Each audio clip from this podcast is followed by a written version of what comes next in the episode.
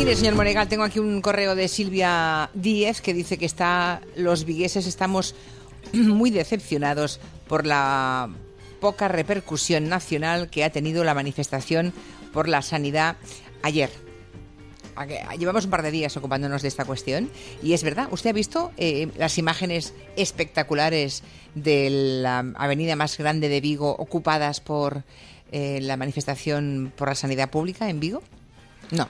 No lo recuerdo, por lo tanto, si lo he visto, ha sido tan rápido y tan tocado superficialmente desde el punto de vista televisivo que no me ha quedado. Bueno, pues Silvia se queja de eso, de pues que los de Vigo están muy indignados pues de que no se aborde el tema. Bueno, ahí lo, ahí lo, dejamos. Luego ya comentaremos algo más en la mesa de redacción.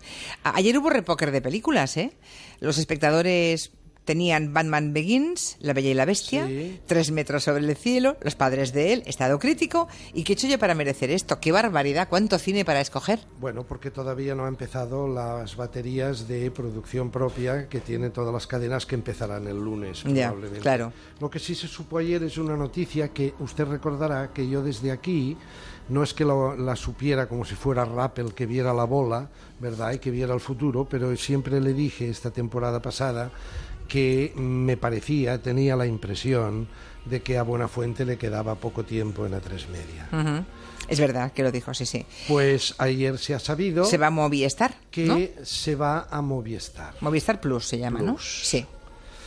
Me da la impresión, me da la impresión, es una impresión totalmente personal, que eso es un stand-by eh, mi análisis personal de la criatura y de su trayectoria, conociéndole desde hace, como le conozco televisivamente hablando, desde hace tantos años, yo creo que Buenafuente no tardará mucho en volver a recalar de allí de donde nació, es decir, TV3.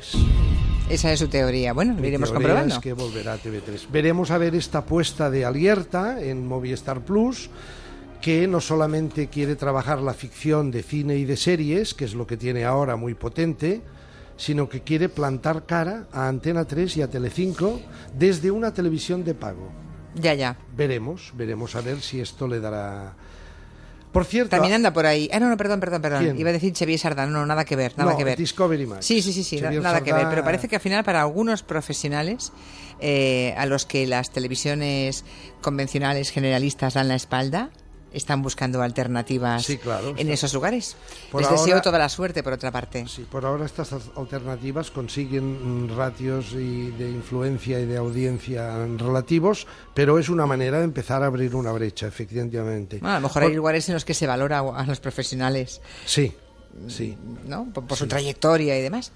¿Qué más? Cuénteme. Bueno, eh, estoy sorprendido porque veo no en uno, ni en dos, ni en tres, sino en muchos medios que anuncian que habrá cacerolada contra Mariló Montero el lunes. ¿Qué me dice? Sí. Hombre, y no sé, yo cuando estudiaba periodismo me decía que las noticias son las noticias cuando se producen. Efectivamente, más vale que esperemos al lunes, ¿no? Porque, porque claro, anunciar una cacerolada, seguro que le harán una cacerolada. Oiga, mm, parece que la están impulsando la cacerolada. A ver, Marilo Montero no es santo de mi, devoción ni, ni de mi inquina. Muchas veces aquí he comentado su tendencia a cada mes a ser trending topic para mantener un tono muscular en el mundo de la red y todo lo demás. Eso que yo siempre le he negado. Yo creo que nadie mantiene eso voluntariamente porque desgasta. Pero, quiero decir en favor de Marilo Montero que aquí hay una cosa clara. Se meten con ella porque ha conseguido. Eh, antes era subdirectora de la mañana de Televisión Española. Ahora dicen, ah, ¿y por qué la han nombrado directora?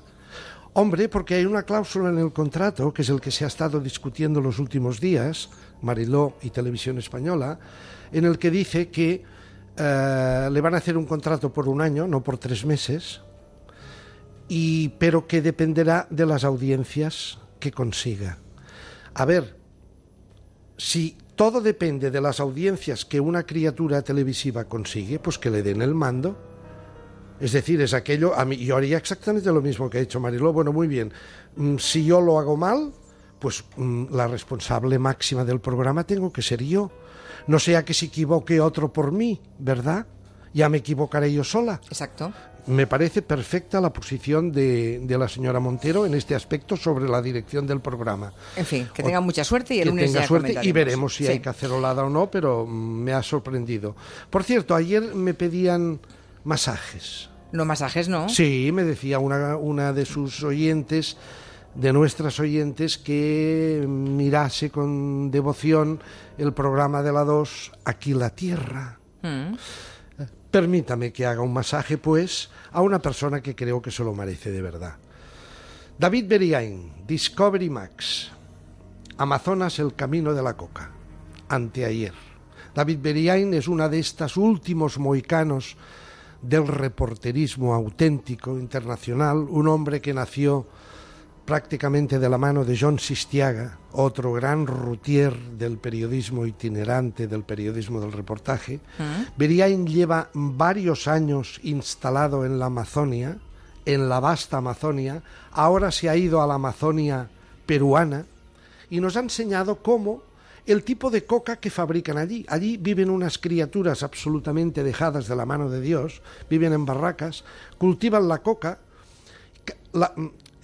transformar la coca en polvo de coca exige una técnica que puede ser muy variada. La de esta gente, nos ha sorprendido, es hacer como se hacía antes con la uva, echarla, es decir, cortar las hojas, echarlas en una especie de caldo con agua, en una especie de estanques, pisarlas, echarles un poco de gasolina, les echan un poco de... porque dice que les da eh, potencia el sabor. Atención, y perdonen la expresión, se orinan, se ve allí al pobre indígena orinándose porque dice que también refuerza el sabor de la coca. Lo van allí macerando, lo cuelan y de ahí sacan el polvo de coca. Y con eso viven. Entonces Beriain les pregunta, pero bueno, entonces ustedes forman parte del narcotráfico. Dice, no, dice, esta es la manera de dar de comer a nuestros hijos, porque la coca en este país, en Perú, está legalizada. Es decir, usted puede comer coca, mascar. Hoja de coca. Mm. Bueno, mire usted, eh, esta temporada pasada, em, el programa Salvados. Sí, con Jordi Évole. De Jordi Évole estuvo con... ¿El presidente de, Ecuador fue? no, el presidente de Perú. Perdón, no, de Bolivia. Estuvo con el presidente de Bolivia. Sí, también Estuvo con, con, el Evo, Evo con Morales. Evo Morales. Mm. Y recuerdo, lo estoy viendo, recuerdo una escena que Evo Morales está en un despachito, no es el despacho oficial, de un pueblo que ha ido a visitar para inaugurar un campo o unas instalaciones deportivas. Recuerdo que está en un despachito y se ve una maceta con una planta de coca. Y, y Evo le dice a Morales, oiga, aquí tiene coca. Dice, sí. ¿Quiere mascar? Aquí la mascamos. Dice, ¿quiere usted mascar una? Coja, coja una hoja que es para mascar y revitaliza. De manera que ha sido interesantísimo. En la zona del altiplano también, en la frontera con, Argentina y, Bolivia, en toda la zona del altiplano debido al, mal de altura y la escasez de oxígeno, todos los eh, nativos mascan hoja de coca. Yo solo he visto con mis ojos, sí, sí. Todos. Por cierto, con unas dentaduras terribles luego, ¿verdad? Porque eso tiene consecuencias en la dentadura mm, funestas. Tengo aquí un correo de Miguel, Ángel Fernández, pero claro, esto es comentario político. Eh, nos hace alusión a Tania Sánchez, que ayer estuvo en El Rojo Vivo. Eh, que estaba Sarda también en la tertulia, y dijo Tania Sánchez que ningún conflicto se ha solucionado nunca con tanques. Y dice Miguel Ángel que eso es una barbaridad. Eh, y tiene razón, es verdad que hay conflictos claro que se han, solucionado con tanques. Otra cosa es que esto es, lamentable. Sí, ah, yo diría que la frase sería al revés, ¿no? Hay algunos conflictos que, no, se, han, solucionado, con, tanques, pero lamentablemente la mayoría sí. Bueno, pues ya está. Ahí estamos. Gracias. Buen fin de semana. El lunes grandes estrenos. El lunes todos. Por ¿eh? cierto, ayer su amigo Pablo Motos tuvo a mi admirado Benicio del Toro sí. y a Tim Robbins. A Tim Robbins, sí. Ha, cerrado una semana maravillosa de audiencia. Vamos a ver cuando empiecen el resto de programas, pero había ganas de Pablo Motos, está claro, y del hormiguero. A ver, una sola una pincelada. Estaban los dos sentados, Pablo Motos a la izquierda, mirando pantalla, Tim Robbins en el centro y uh, Vinicio del Todo a la derecha, en el extremo. El gran al, le dieron el gran protagonismo a Tim Robbins, no a Vinicio del Toro. Cosa que me extrañó un poco. La voz cantante la llevaba Tim Robbins. Los dos estuvieron muy simpáticos, pero no sé por qué, porque además Vinicio del Toro tenía la ventaja de que habla perfectamente castellano. Claro, claro sí, sí. Nada más. Vale, hasta el lunes. Hello de 4 a 7 en Onda Cero.